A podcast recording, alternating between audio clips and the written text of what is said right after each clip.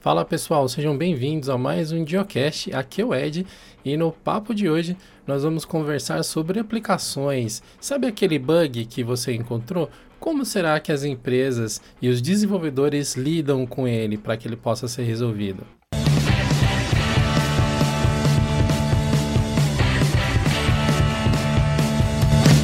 Corrigir bugs e fazer com que aplicações funcionem como deveriam, talvez não seja tão simples quanto a maioria dos usuários pensa. Às vezes, identificar um problema e encontrar a melhor solução para ele pode não necessariamente ser a solução mais aparente. O que não é complicado é escolher a solução caso você precise distribuir aplicações Linux a partir de um servidor.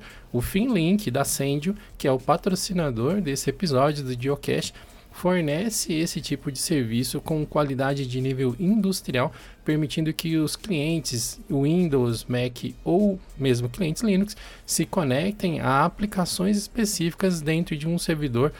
Então, se você tem essa necessidade, você pode conferir o vídeo que foi postado no nosso canal de Linux Clips, demonstrando como funciona a solução FinLink e entender mais como ele pode te ajudar a resolver os problemas de conectividade e distribuição de aplicações na sua empresa. Eu trouxe dois programadores para ajudar a gente a discutir todas as nuances que estão tá relacionadas a projetos, programação e como resolver bugs nesses projetos. Primeiro eu quero apresentar um, um grande amigo meu que eu trouxe para dar um apoio técnico aqui para gente, o Rodrigo. Por favor, se apresenta aí, Rodrigo, para o pessoal. Meu nome é Rodrigo, sou usuário Linux pesado desde 2005. Nesse meio tempo, comecei a trabalhar com programação e desenvolvimento de sistemas já há um bom tempo. Hoje em dia, eu estou aqui no interior de São Paulo, numa empresa chamada Archivei. É, a gente trabalha com notas fiscais, né, mas a gente faz o deploy todo na nuvem e as máquinas de desenvolvimento são todas Linux, o ambiente é tudo Linux também. É, comecei minha carreira como programador Java, né, é, passei um tempo como programador PHP e finalmente consegui fazer a troca para Go. Hoje em dia eu sou um feliz programador em Go. Trabalho no desenvolvimento de sistemas, então a gente trabalha com é, um sistema que recebe aí os seus alguns milhões de notas fiscais por semana. Então a gente trabalha com bastante programação, bastante pesado, bastante coisa de é, trabalhar com altos volumes de dados e coloco bugs em produção aí a intervalos constantes também fico debugando depois, como todo bom programador. E também para ajudar a gente com esse papo aqui, eu trouxe o Durval, que vocês conhecem como Lavrudinho, né? Um dos nossos redatores do blog, que também é desenvolvedor. Opa, fala pessoal, tudo beleza aí com vocês? Eu sou o Durval, ou Lavrudinho, vocês já devem me conhecer por aí. E eu sou um mero estudante ainda de, de desenvolvimento web, mais especificamente na, pra, na parte do front-end. Me formei recentemente em análise e desenvolvimento de sistemas. E hoje eu estou aqui a, a convite do, do Ed para aprender um pouco com o Rodrigo sobre esse mundo aí da, da programação, aprender um pouco mais. completando o nosso time aqui, Raul Craveiro. E aí, pessoal, beleza? Queria deixar claro aqui que no papel eu sou analista e desenvolvedor de sistemas, mas na realidade eu nem analiso e nem desenvolvo sistemas, mas estamos aí para adaptar. A ideia desse geocache aqui, falando sobre programação e sobre como resolver problemas de softwares, surgiu a partir de um post no nosso fórum. E um dos membros da nossa comunidade comentou sobre problemas que ele estava enfrentando e disse algo assim: até a minha irmãzinha de 4 anos conseguiria fazer uma implementação melhor disso. Eu entendo por ser um fórum comunitário e tal, que pode ter simplesmente sido um tom jocoso, uma brincadeira ali, mas como membros da comunidade Linux, acompanhando há bastante tempo a área de tecnologia e de programação, a gente percebe que é um comportamento meio recorrente nos usuários, inclusive na gente às vezes, imaginar que alguns problemas que a gente enfrenta tem uma solução muito simples, quando na verdade, quando um desenvolvedor, né, um profissional habilitado a analisar aquele problema, muitas vezes ele tem que cavucar por camadas e camadas de projeto para que possa implementar uma solução verdadeira, né? Para ajudar um pouco a gente a direcionar esse papo, nós vamos limitar aqui o escopo desse geocache especificamente a falar de aplicações web. Então a gente vai criar aqui um cenário hipotético de uma aplicação que roda na nuvem e que recebe acesso de diversos clientes para que os exemplos fiquem mais, fiquem mais claros. Porque senão, se a gente deixar muito abrangente sobre correção de bugs de toda e qualquer forma, a gente teria que ter uns, sei lá, todos os geocaches daqui para o final do ano, provavelmente, para poder é, abordar todas as nuances possíveis. Então, partindo desse cenário de que a gente está discutindo uma aplicação web, a gente pode até usar o exemplo da, da Arquivei aí, que o Rodrigo está aqui, pode falar para a gente com bastante propriedade. Como que funciona hoje, assim, em linhas gerais, a aplicação de vocês da Arquivei? Vocês recebem documentos de clientes externos, eles enviam de alguma forma remota, eles acessam o próprio sistema de vocês? Como que é isso? Ele começou como um sistema de gestão de nota fiscal. Muitas empresas gerenciavam notas é, pelo, pelo, e-mail. Então você compra alguma coisa, você recebe aquele e-mail com a nota fiscal e deixa lá. Se um dia você precisar, você busca no e-mail. Só que para empresas já pouco maiores, né, isso é uma dor muito grande para a parte financeira. E começou com um sisteminha para falar, cara, faz o upload aqui das notas. É, o próprio governo ele tem uma API que você pode baixar as notas dos últimos três meses. É, só que se você não baixar, você perde essa nota, ele não te deixa mais pegar. E o governo te obriga a ter essas notas também. Então, como empresa, quem tem empresa ela tem obrigação fiscal de ter essas notas. Eu estou na QV desde 2015. Começou com uma aplicação só, web, e a gente começou a não aguentar a carga que a gente estava recebendo nessa aplicação web tradicional. A gente teve que quebrar a aplicação em. Foi por caminho de microserviços, então a gente começou a tirar pedaços dela que recebiam mais carga, por exemplo, documento fiscal, porque um cliente ele gera um volume muito grande de dados. Então a gente começou a quebrar essas coisas. Então hoje em dia é um sistema distribuído, a Arquivei, ela não é um sistema, não é uma API. São várias APIs se comunicando. A gente tem APIs que comunicam direto com o governo por essas APIs públicas. O cliente ele consegue cadastrar o certificado digital dele, a gente faz essa comunicação em nome do cliente. Ou o cliente consegue fazer upload. É, a gente também tem aplicação instalada no cliente, que caso ele queira sincronizar o as notas num disco local com, com sistema. Então, o que a gente tem é, por exemplo, do ponto de vista de nota fiscal, temos notas entrando de diferentes fontes. Nem todas as fontes são confiáveis, porque uma nota fiscal, no final das contas, é um arquivo XML. É, um arquivo XML é um arquivo texto, é informação estruturada. E como é um XML, cara, o cara pode gerar esse arquivo na mão, com o programa que ele quiser. Então, assim, nem tudo que a gente recebe é nota fiscal, tem que ver. As regras do governo não são claras, então a gente tem um problema também de... São muitas documentações do governo, e o governo ele lança uma especificação, mas às vezes ele não segue essa especificação, porque é um sistema também, e, e, lá pode ter bugs. A gente integrar com um sistema externo que também é grande, também tem problemas de volumetria. A gente faz integrações com clientes também, então tem clientes que têm RP. Cara, o dia a dia é isso. Então tem a parte web, tem a, tem a parte do front-end, então temos uma parte front-end dedicada, pessoas só front-end. Aí esse front-end ele tem um back-end, é, que está em PHP hoje, e, e esse back-end se comunica com outros serviços e microserviços em volta, Boa parte deles está em Go, que é normalmente o que eu faço. Eu trabalho com a parte de microserviços de documentos fiscais. Tudo isso rodando na nuvem, dentro de um Kubernetes. Em produção, temos três projetos do Kubernetes, três clusters de Kubernetes rodando. A gente isola também as coisas por cluster. Então, o documento fiscal está isolado do, do que a nossa aplicação hoje. É, e, sei lá, tem umas várias squads aí, talvez mais de 10 times trabalhando, já não lembro mais. É muita gente que tá agora hoje. Às vezes o site que a gente acessa na web, na vasta maioria das vezes, ele tem muito mais por detrás dele do que aquela carinha com ícones e letras que a gente vê. É, eu acho que é um bom exemplo é o iceberg, né? Você vê a pontinha do iceberg ali para fora, mas aquilo ali é só a parte que você enxerga. Para que aquilo possa estar ali, tem todo um, um, um calhamaço de informações e de serviços rodando que dão sustentação para tudo isso. Disse tudo, Ed. É exatamente isso. Você está na tela lá, deu erro. Fala, oh, o cliente falou que deu erro. Foi erro no front-end? É só a informação que está sendo exibida errada? É o, é back-end que está processando errado? É, é o microserviço de documento que está errado? É, é, o documento em si que está errado e, sei lá, o dado veio, a gente só ignorou e salvou o dado, o dado está corrompido e a gente não viu. Não sei, é, tem que rolar investigação, tem que rolar coleta de, de dados tem que ver.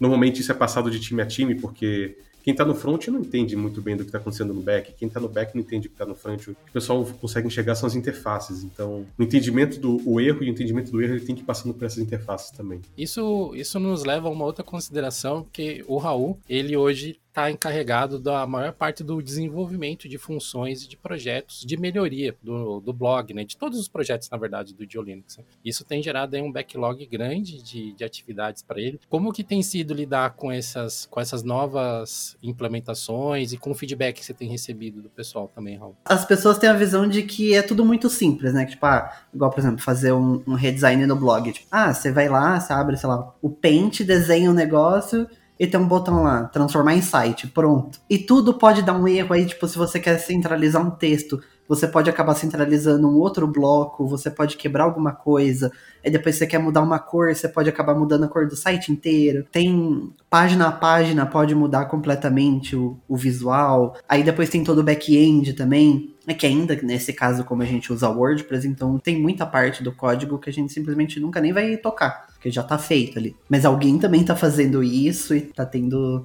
todo esse trabalho. É, são muitos detalhezinhos para poder resolver. E tipo, é sempre uma coisa que puxa a outra. Vai vai virando aquela, aquela coisa super complexa, super difícil de lidar, assim. É, não é tão simples assim quanto quanto parece, não. Isso me lembra também que o, o Durval, né, ele tá ajudando com parte desse desenvolvimento. Quais são as, as principais dificuldades que você encontrou tentando traduzir aí essas demandas que chegou do projeto, né, para ações, né, dentro do, do backlog de desenvolvimento aí do blog? No, no blog, eu acho que eu ainda não, não mexi muito com o blog, não. Eu tive ma maior participação no, no, no, na criação do site do Diolinux Play, isso. E a minha maior dificuldade lá na real foi porque eu não sabia muito muito lidar com o WordPress, né? Naquela, naquele site lá eu não, não lidei muito com coisas complexas, não. Foi mais mudar a interface mesmo, assim. Então, minha dificuldade mesmo foi aprender a mexer com o WordPress. É porque tem essa, né? Porque as pessoas também acham que, tipo, você sabe desenvolvimento, então você sabe mexer com tudo. É igual, tipo,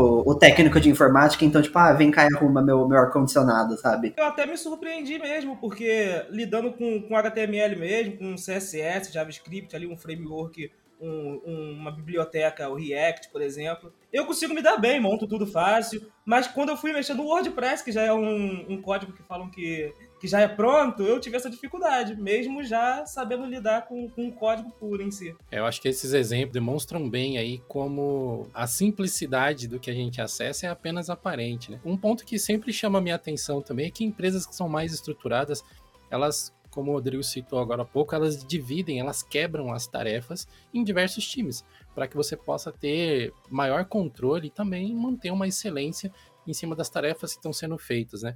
Hoje, como que vocês lidam com bugs, Rodrigo? Como que é, sei lá, um fluxo comum para trabalhar em cima de um bug que foi reportado ou encontrado? O cliente vai reportar um problema. Primeira coisa, é realmente um bug? Às vezes não. Então, muitas vezes é uso errado. Então, a gente tem que ter alguém, alguém que está curando essa lista de problemas. É, então a gente tem um time de suporte, é, eles chamam hoje em dia de Customer Success, pessoal que garante o sucesso do cliente. Então eles vão fazer aquele primeiro trabalho de, putz, mas será que é um bug mesmo? Será que o usuário realmente encontrou um problema na aplicação ou será que o usuário está com o entendimento errado? Porque às vezes o usuário só não está achando uma informação e está numa outra tela e aí ele só ensina o usuário a aplicação. Aí essa pessoa vai constatar que não, realmente é um problema, está estranho, vai acionar o próximo nível que é o pessoal. Não chega a ser o time de desenvolvimento ainda, mas é um pessoal intermediário, faz a ponte entre o pessoal de customer e o pessoal do desenvolvimento. Que ele vai realmente. Ele entende um pouco mais de, da parte técnica, ele vai ver que realmente tem um problema ali. Então ele vai tentar reproduzir o problema, ele vai tentar ver alguma coisa de log, dependendo do que for. E ele realmente constata que é um problema e aciona o time. Aí o time vai olhar isso daí, vai, vai ver que realmente é um bug e vai colocar para vai colocar no backlog falando, olha, a gente precisa corrigir esse bug. Quer dizer que vai ser feito? Não, calma, porque o time é um recurso limitado e existem outras coisas, existem outros bugs, é, existem as funcionalidades novas, porque o cliente ele reclama que tem um bug, mas ele também quer coisa nova. Então, tudo isso tem que ser priorizado e considerado ali. Então, eu acho que é um pouco do comentário que você falou, ah, mas isso aí é até a minha irmãzinha de 4 anos fazia. Cara, muito bug é trivial. Muito bug é, é realmente uma pessoa com pouco conhecimento técnico conseguiria fazer. O problema é, cadê essa pessoa? Preciso de tempo para colocar essa pessoa, porque ela vai ter que ir lá, vai ter que codar, vai ter que escrever um, um commit no, no Git ali, escrevendo a mensagem. É, as pessoas vão ter que fazer revisão, vai ter que ter teste, vai ter que ter todo um processo em volta do bug, não é só alterar uma linha de código, mas tem todo esse processo. E ele tem um custo. E, e, ele consome tempo. E a gente precisa tirar esse tempo de algum lugar. Então vai tirar esse tempo dessa correção de bug, de outra correção de bug. Vai, colocar, vai tirar esse tempo de outra de uma feature nova que você está desenvolvendo, de uma mudança, de uma evolução. Então demora. É, às vezes o bug, se o bug é pouco prioritário, ele fica algumas iterações ali no, no backlog. Incomoda. É, a gente não gosta de deixar lá, mas se o bug é prioritário, às vezes é alguma coisa importante, cara, entra agora, vai. E a gente realmente aceita esse, pagar esse custo adiantado, mas é caso a caso do bug. A gente tem visto cada vez com mais frequência é, a adoção de release contínuo, né, das aplicações estarem sendo constantemente atualizadas, ao contrário do que a gente tinha anos atrás, né, que tinha a versão 1, aí passava um ano, dois anos, a versão 2, ou, ou nem isso, né? Passava um ano, dois anos, tinha 1.1 que corrigia alguns bugs, aí é 1.2, era um processo mais moroso, mas hoje, felizmente, a tecnologia permite, desde que ela seja implementada de acordo com, a, né, com as boas práticas aí que nós temos hoje, que você faça releases contínuos, que você consiga fazer essas micro entregas com muito mais agilidade e dessa forma atender o público que espera, né? A gente vê muito isso, por incrível que pareça, também no kernel. O kernel Linux, ele, apesar dele ter todo um ciclo de releases é, bem definidos, ele tem uma série de pequenas correções que são lançadas entre um release e outro para que possa atender demandas que são urgentes, demandas que não dá para esperar uma correção de segurança urgente, uma correção ou uma regressão, né?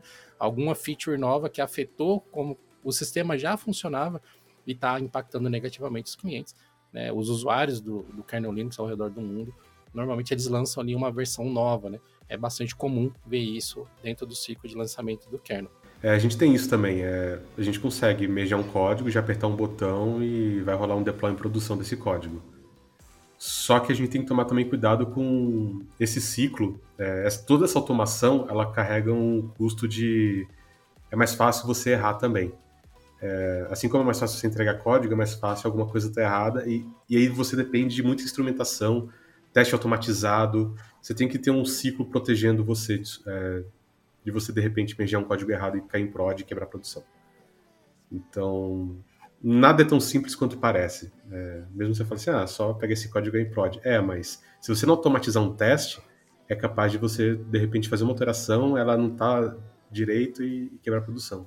Várias vezes eu já quebrei pipeline assim. Eu fiz uma. Era trivial, era. Tipo, alterei lá uma, duas linhas, Falei, cara, não tem como quebrar isso daqui, eu me garanto, é isso aí, vai. Aí começou a rodar o pipeline de deploy, ele faz testes de integração antes. Aí quebrou o teste. Eu falei, ah, por que quebrou o teste? Eu olhei e falei, putz, nossa, eu, eu fiz isso mesmo? Eu realmente achei que isso funcionava? Nossa.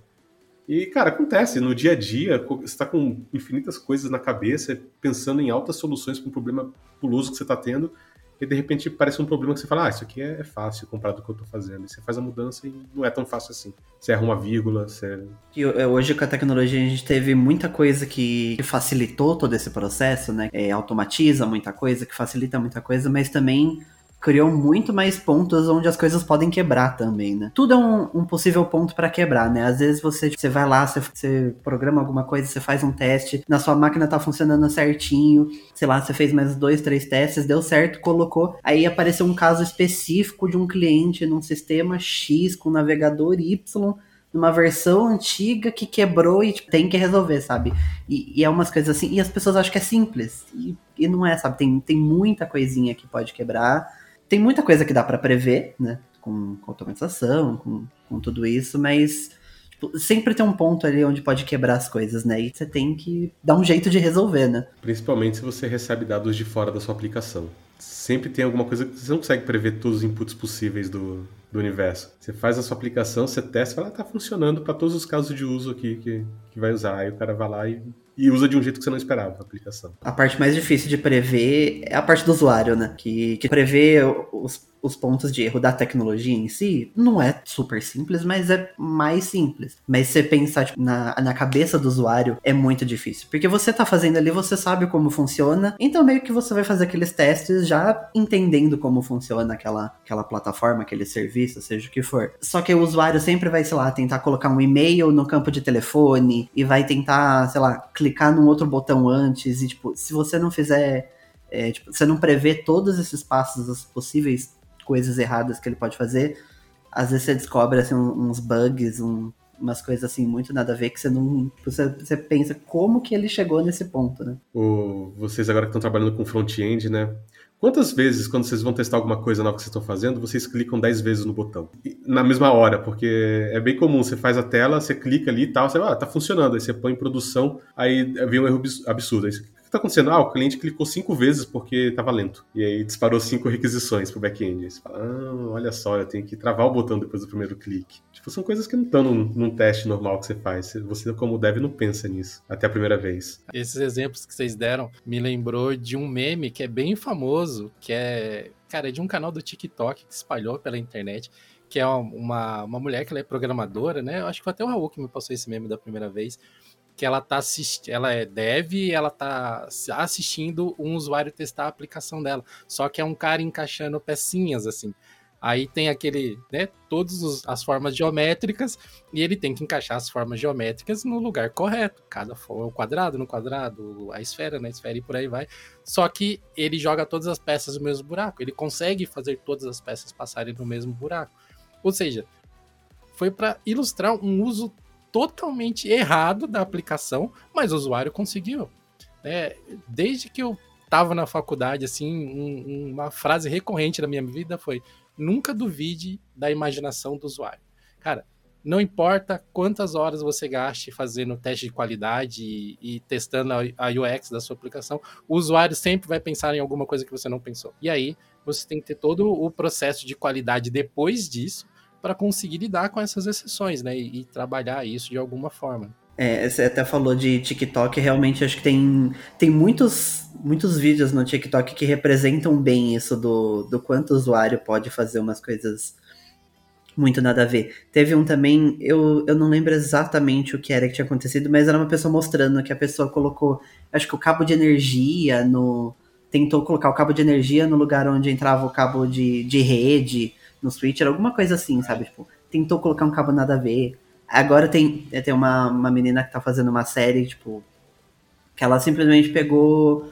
É, começa né, com um vídeo do. Acho que do Bill Gates falando que em três anos todas as, as reuniões vão ser feitas no metaverso.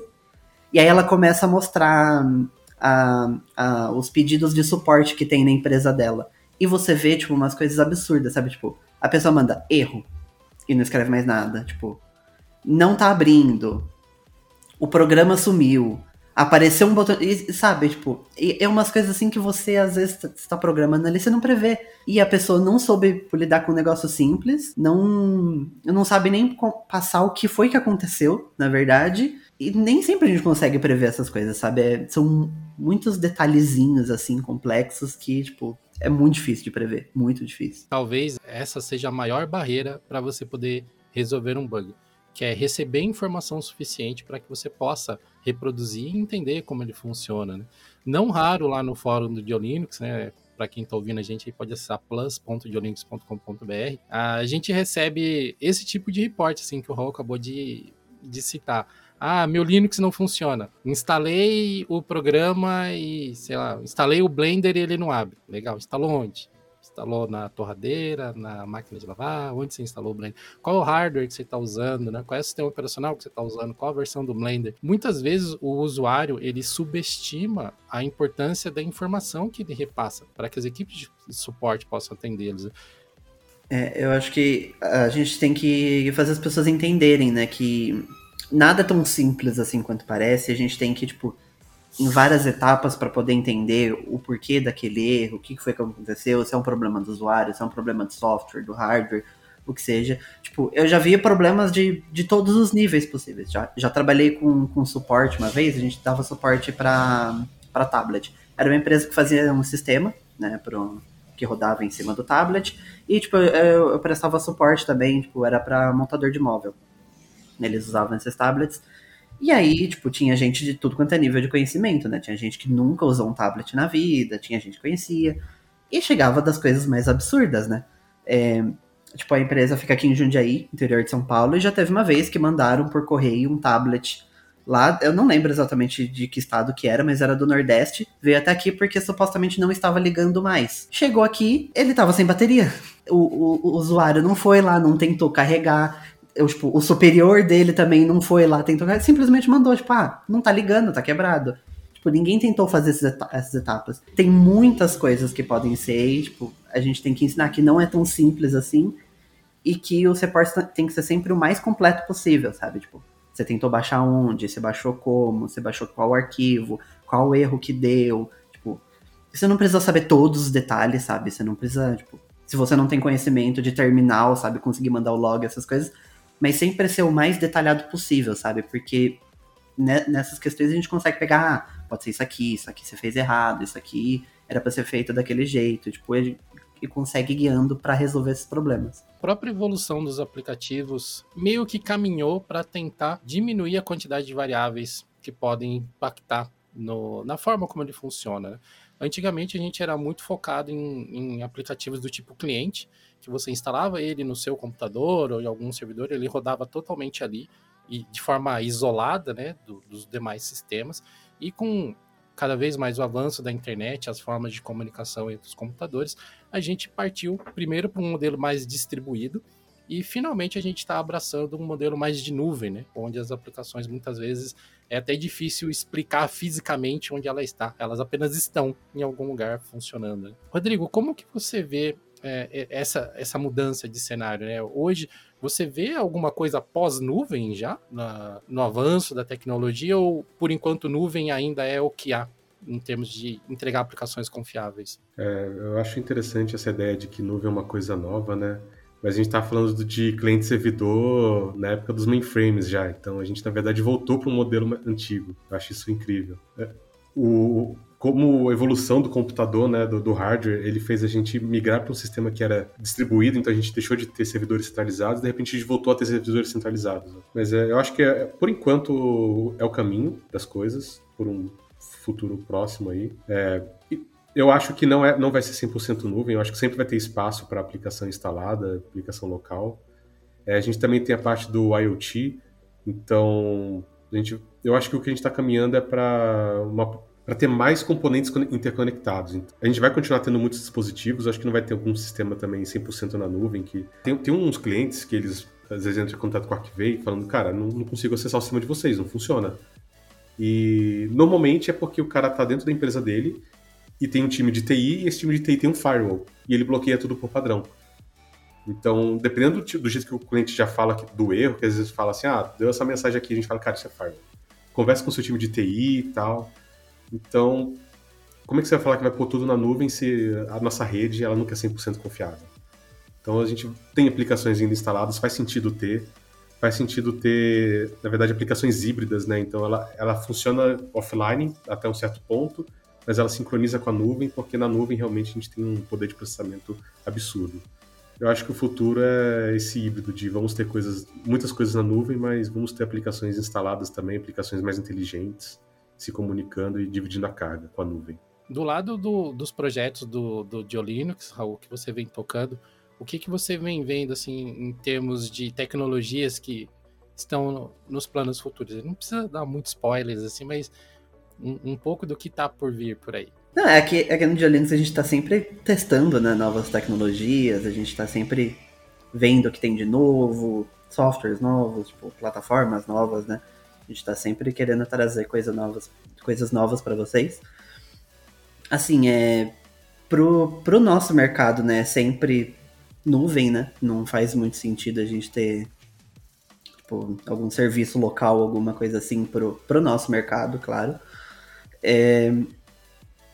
Não tem nada assim que eu possa dar de concreto para vocês do que tá vindo de novo, mas isso com certeza a gente tá sempre testando coisas novas. Às vezes é coisa que, tipo, não é nem vocês vão ver assim, tipo, aquele software rodando, sabe? Ver, tipo, igual, sei lá, ver um, um site novo, alguma coisa assim, mas sempre tem novas coisas rolando por trás para que o nosso trabalho seja cada vez mais fácil, melhor, pra gente levar o melhor conteúdo, né? Mas a gente tá sempre testando coisas novas, assim. É, a gente não falou de uma classe de bugs muito legal, que são os bugs que só acontecem é, durante a execução do programa e não são reprodutíveis, tipo esse de rede. Ah, falhou. Ah, porque a rede deu um, um soluço ali no meio, perdeu um pacote, e isso aí, se tentar de novo, vai. Você nunca mais vai reproduzir esse bug. E isso me lembra também que, apesar da conexão ser hoje um fator cada vez mais tranquilo nas principais capitais. Se você sair um pouco das cidades maiores, você já começa a ter uma limitação bem grande de serviços que vocês podem acessar, né, de conexões que vocês podem ter disponíveis. É, em alguns lugares é rádio e ponto, né? Ou aquelas conexões via 3G rural tal.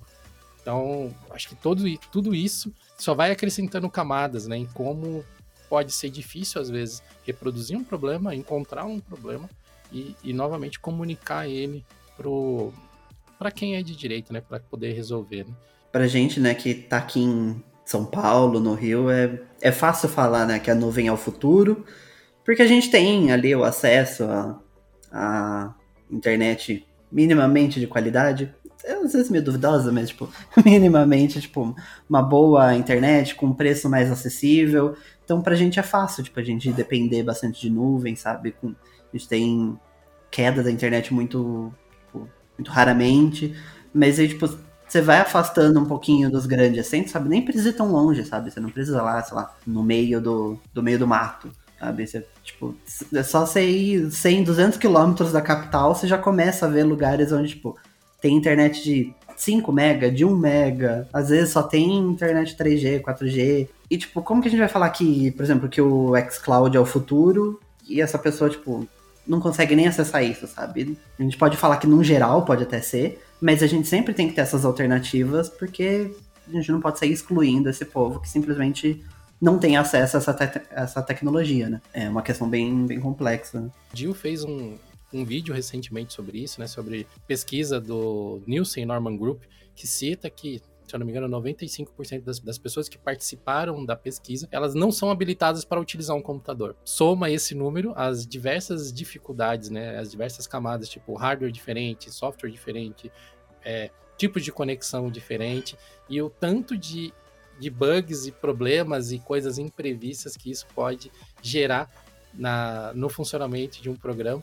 E, assim, os desenvolvedores não são seres onipresentes, oniscientes, que conseguem adivinhar todas as interações possíveis tal. Né? Uma coisa que eu gostaria de saber, Rodrigo e Durval, vocês que estão mais estão nesse meio né, de desenvolvimento, como que vocês costumam fazer para tentar minimizar esses impactos nas aplicações que vocês fazem? Quais são os tipos de testes? Ou, ou vocês seguem uma metodologia? Para nós, assim, leigos, ter uma, temos uma ideia.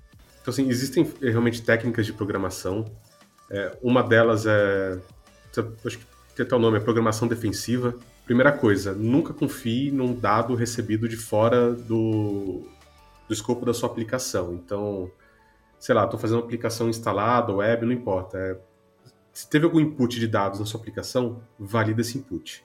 Não confia que ele vai estar certo, mas assim, ah, preciso validar 100% do input?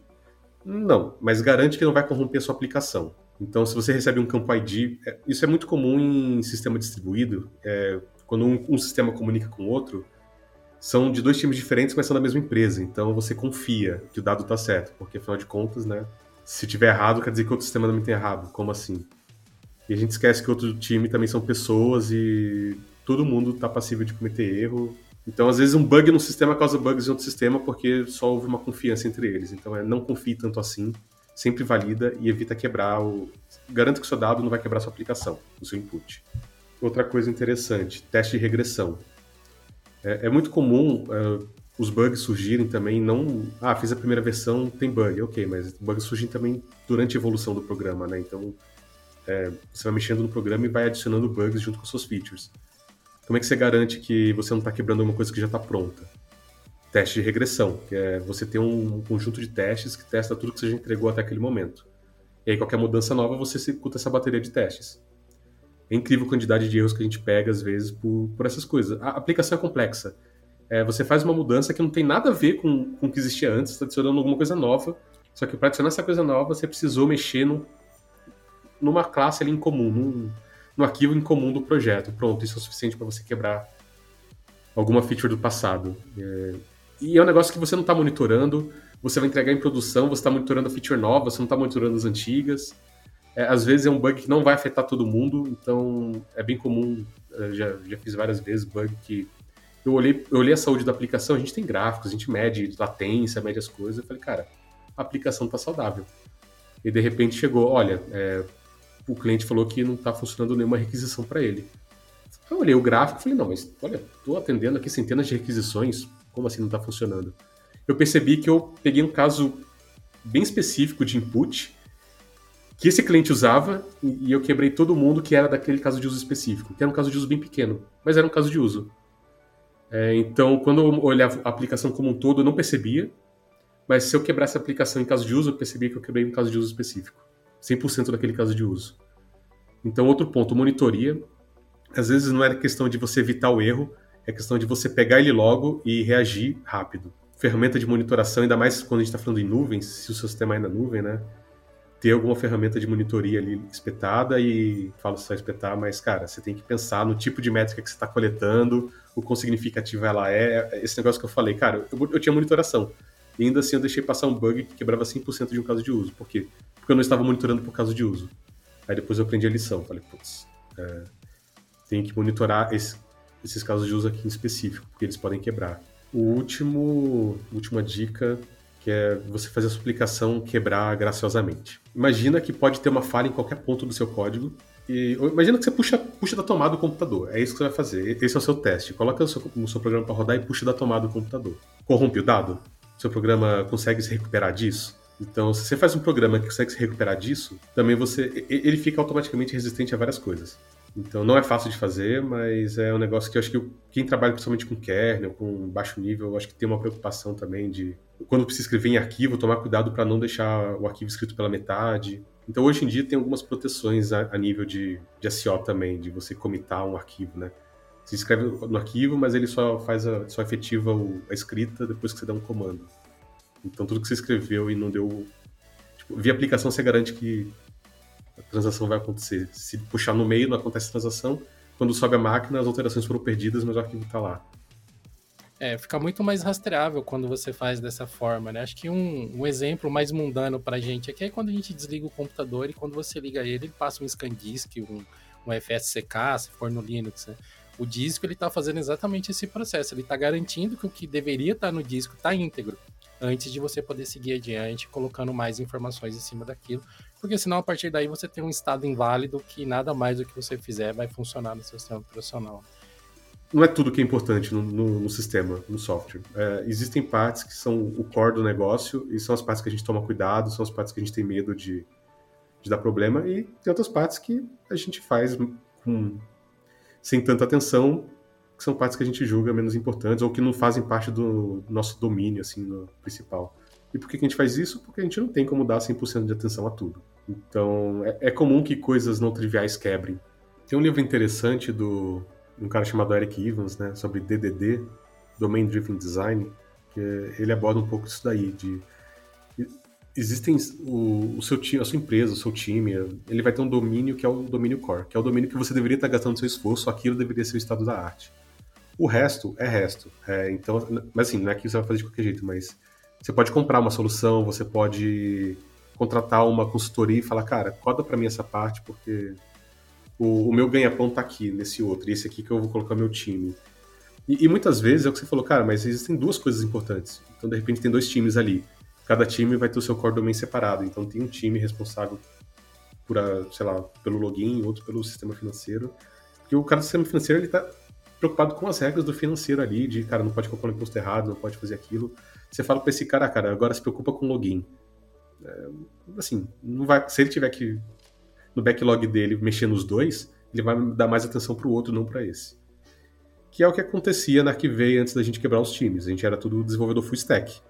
Aí você fala, cara, Rodrigo, implementa o, o, essa feature aí. Beleza, eu pensava na feature ali, no garantir que que tá passando, os casos de uso tá certo, tal, tal, tal.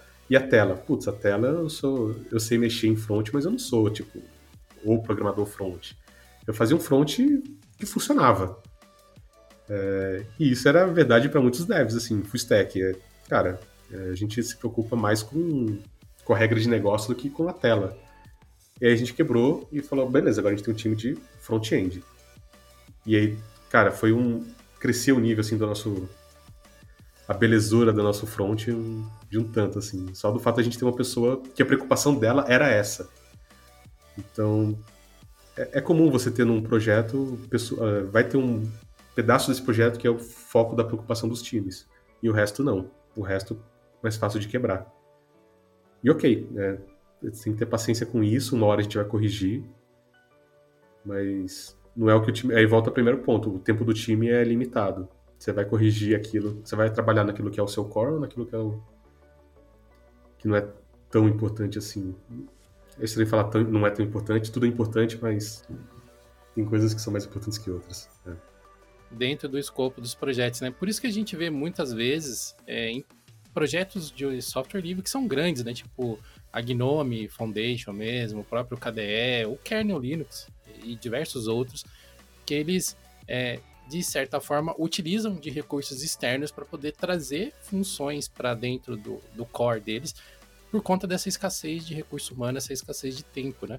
O Google Summer of Code né, é um evento anual aí que é bastante conhecido. O pessoal da Gnome Foundation, principalmente, sempre está divulgando algumas novidades e sempre tenta levar pessoas é, envolvidas com o projeto para poder utilizar esses recursos que o Google disponibiliza. Então, normalmente o Google é, no Summer of Code, ele disponibiliza mentorias e recursos financeiros e de, de máquinas, né, recursos de hardware, para que membros de equipes externas possam ter acesso às ferramentas que eles precisam para criar novas funções ou para melhorar funções que já existem dentro dos projetos das quais eles fazem parte. É, acho que isso ilustra muito como que nada é simples quando a gente fala de aplicações de um determinado nível assim para cima, quando você realmente começa a olhar as coisas no detalhe. Né? Raramente é uma pessoa que se trancou na frente do computador e fez aquilo. Aplicações têm equipes que precisam cuidar de partes diferentes para que aquilo possa chegar no cliente, né? Chegar em quem vai utilizar no final. Então, às vezes a gente, a gente brinca assim, né? Que software é o que você xinga e hardware é o que você chuta, mas para que você possa saber onde que você tem que tomar ação, né? Se você vai xingar ou se você vai chutar, muitas vezes você precisa parar e olhar para o problema de uma maneira mais, mais calma e, e mais assertiva, tentando entender o que está por trás daquilo. Uma coisa que eu gosto muito do, do mundo do software livre é essa filosofia do alguém chega e fala, cara, mas é, não gostei disso daí, ou então tá errado, tem um bug. Você pode só falar, tá bom, corrige aí, faz melhor. E ok. E, e de repente surge uma distribuição nova, ou surge um programa novo, surge um fork novo. É, eu gosto muito disso, do, dessa filosofia do. Cara, pega alguma coisa e põe no mundo. É, se alguém reclamar, você fala, ok, cara, por favor, faça melhor. Tá aqui, ó. O meu código tá aqui. Pega, faz o fork e melhora ele. Faz uma PR. Você só responde assim, beleza, faz uma PR. E eu sei que muitas pessoas se ofendem com isso e não fazem, mas quando isso acontece e funciona, eu acho lindo. Sim. É, tem, tem um meme, né, que é um tanto quanto agressivo, mas, né, que, tipo, fala, vai lá e faz, tu não é o bonzão. Eu acho que é um pouco disso. Claro que não tão agressivo assim, mas é meio isso, sabe? Tipo, você tá achando ruim? Vai lá, faz, ajuda, sabe? A, a ideia é é sobre isso, sabe? É ser comunitário, é todo mundo fazer. Se você acredita que algo possa ser melhor, tipo, faz, sabe? Até porque ninguém ali é, é tipo, sei lá, igual, por exemplo, na Apple tem os funcionários que estão ali para fazer porque você tá pagando pelo produto. No software livre, não, sabe? Tá... É claro, né? Quando a gente fala, tipo, de kernel, essas coisas, tem pessoas que estão sendo pagas para fazer isso. Mas tipo, quando a gente fala num projeto comunitário, tipo, as pessoas estão fazendo ali porque elas acreditam, porque elas querem, então, tipo, ela não tem obrigação de fazer aquilo porque você falou que você queria assim, sabe? Se você quer que alguma coisa mude, vai lá, faz, ajuda. Se for aprovado, todo mundo vai poder aproveitar daquilo que você fez. Muitas vezes as pessoas acham que a única forma delas ajudarem em projetos é se elas forem programadores. Mas dif diferentes níveis de usuário, diferentes tipos de usuário pode ajudar de diversas formas. Como, por exemplo, nós que usamos muito software livre, nem sempre o software está disponível no seu idioma. E para algumas pessoas isso é uma barreira, isso é um problema. Pode até ser considerado um bug em, algumas em alguns cenários, né? Porque uma, às vezes uma mensagem que não está devidamente localizada pode impedir que uma pessoa entenda a maneira correta como aquilo deveria ter sido usado. Recentemente a gente teve até lá no, no canal do Linux Tech Tips, né? Onde uma tradução dentro do software de PDF, que era o Sign, né? De assinar digitalmente e o sign de você escrever em cima do documento, criou um, um, um falso entendimento do, do Linus sobre o que, que ele deveria fazer e por isso ele não conseguiu executar a tarefa. Esse é um problema que numa localização, numa tradução, pode ser corrigido. Você tentar atribuir é, entendimentos diferentes para essa ação que em inglês tem o mesmo nome. Então, isso uma pessoa comum pode falar, passar um bug report ou mesmo ajudar a equipe de tradução desses softwares que estão disponíveis na internet que você utiliza, um KDE, um Gnome, um Krita, para que eles entendam essa, essa diferença que tem dentro do idioma. É, esse exemplo do, do, do, PDF ficou bem famoso, porque o Linus acabou sendo bem verbal né, sobre a frustração que ele teve com esse problema, mas a gente pode estender isso para praticamente tudo. Provavelmente, se você parar pro, e olhar para o seu computador ou para o seu celular, onde você está escutando a gente nesse momento, você vai encontrar algum botão que não está no idioma que deveria. Se você está usando português, provavelmente você vai achar alguma coisa que está em inglês, ou enfim, ou se você usa um celular da Xiaomi, deve ter até coisa em chinês no seu celular. E faz parte. E aí, uma das formas de você ajudar é oferecer uma tradução, né? Mandar uma informação, enfim, procurar formas de ajudar a corrigir isso. E outra forma de ajudar também é tentar ajudar os desenvolvedores a encontrar a melhor solução possível, às vezes dialogando.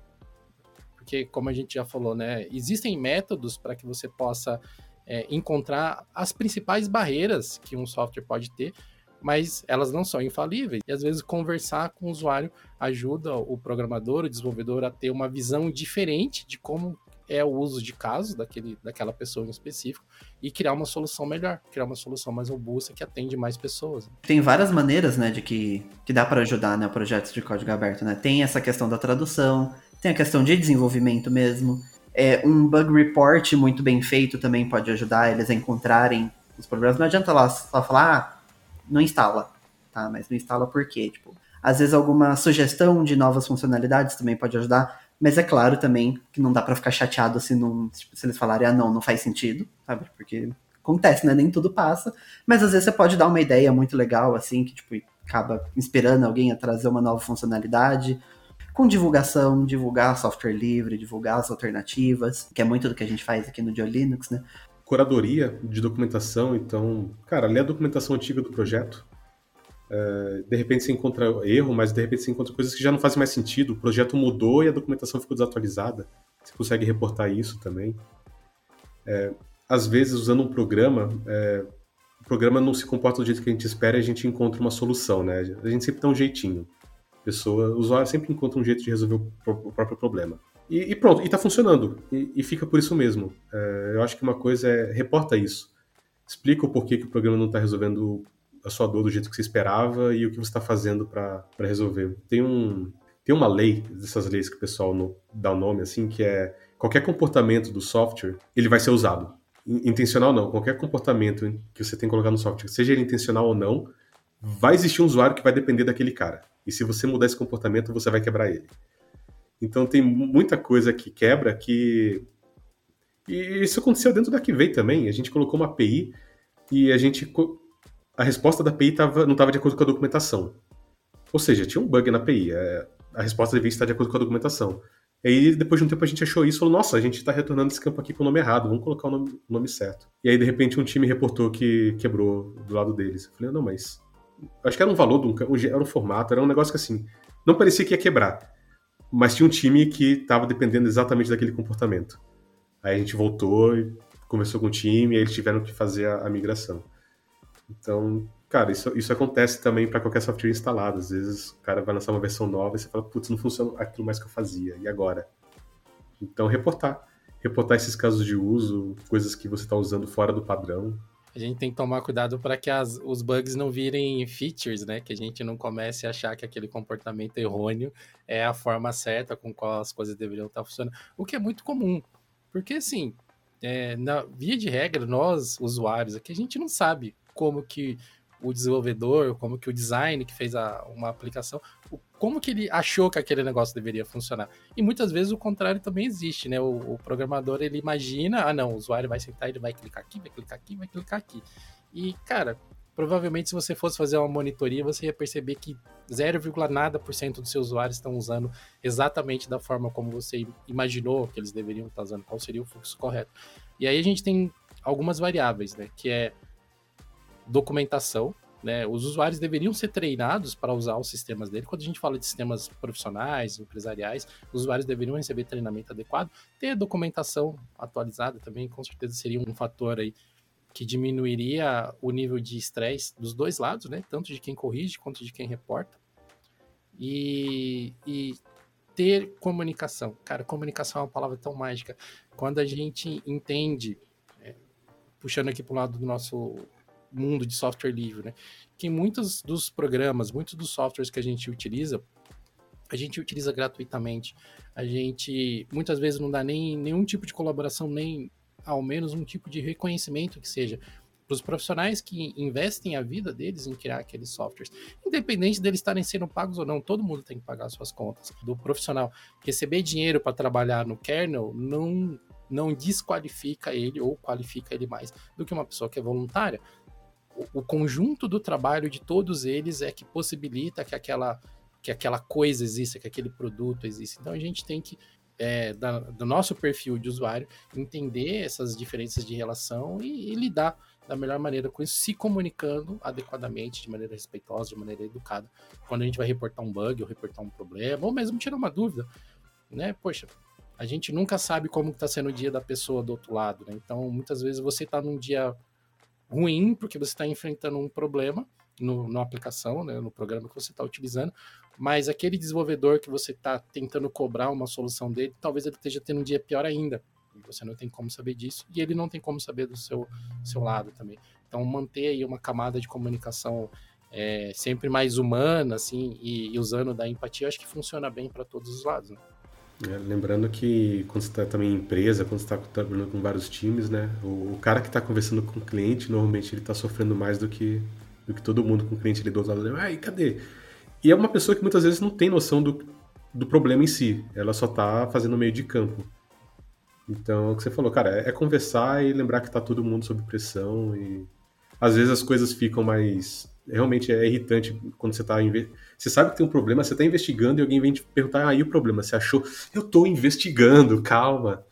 É, às vezes dá um negócio assim, mas é lembrar que, cara, é, todo mundo tá no mesmo barco, todo mundo quer encontrar. Ninguém, ninguém coloca bug em, é, num programa porque quer.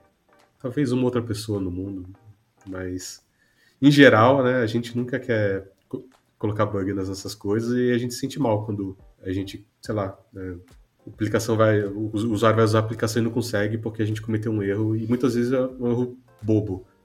Acho que muitos bugs são. Acho que é difícil ter um bug que realmente é um bug cabuloso. E, nossa, a maioria dos bugs são.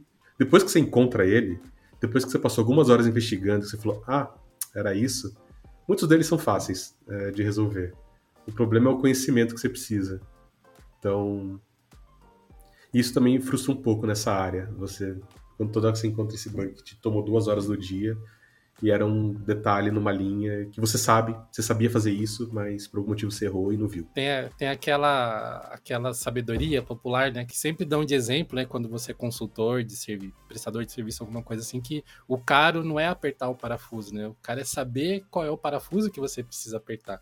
É porque isso demanda conhecimento, demanda vivência e diversos testes para você ter essa eficiência, né, ter esse, essa entrega lembre que existem pessoas lendo e que essas pessoas estão tentando fazer o melhor do trabalho delas. E, e quem está lendo também lembra que a pessoa que está escrevendo está frustrada. Tem um tem uma frase que é assuma boas intenções, que é algo que a gente pontua bastante dentro do Arquivei também, é, para tentar criar esse ambiente saudável. Lembrar que, cara, quem está te pedindo alguma coisa, mesmo que essa pessoa às vezes tenha parecido meio crítica demais, é, ela está te trazendo um ponto válido é, dá, um, dá um desconto para ela e ao mesmo tempo, quando você vai reportar alguma coisa, lembra que é alguém que está lendo aquilo, que tem outras coisas na cabeça, tem outros problemas, pode estar no mau dia também. Se todo mundo tem isso, é, funciona bem. Bom, pessoal, agradeço aí todos vocês aqui que ajudaram a gente ter essa, essa discussão super bacana sobre como interagir, né? Como, como o processo de, de, de programação, desenvolvimento e troca de informações sobre bugs não é simples. Agradeço ao Rodrigo, o Raul e o Durval que participaram dessa conversa com a gente. E só para já deixar vocês com, com uma palhinha das coisas que estão por vir aí, Raul, como que tá. Quais são as próximas novidades que a gente pode esperar do canal do Linux Clips? Olha, tem, tem bastante conteúdo aí sendo, sendo preparado. Já tem muita coisa que já saiu, que vocês podem lá olhar se vocês não, não tiverem visto ainda, em youtube.com.br Clips. Mas olha, é, na verdade, quando esse episódio sair, já vai ter saído. Mas os próximos conteúdos a gente vai ter mais uma entrevista lá no Dia Linux Clips.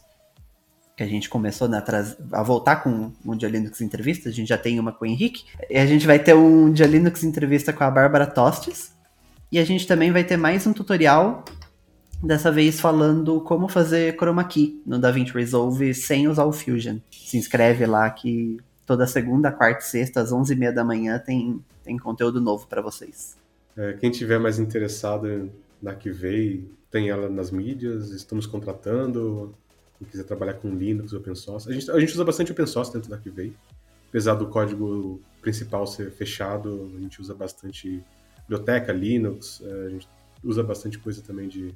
Tá tudo dentro da GCP, né?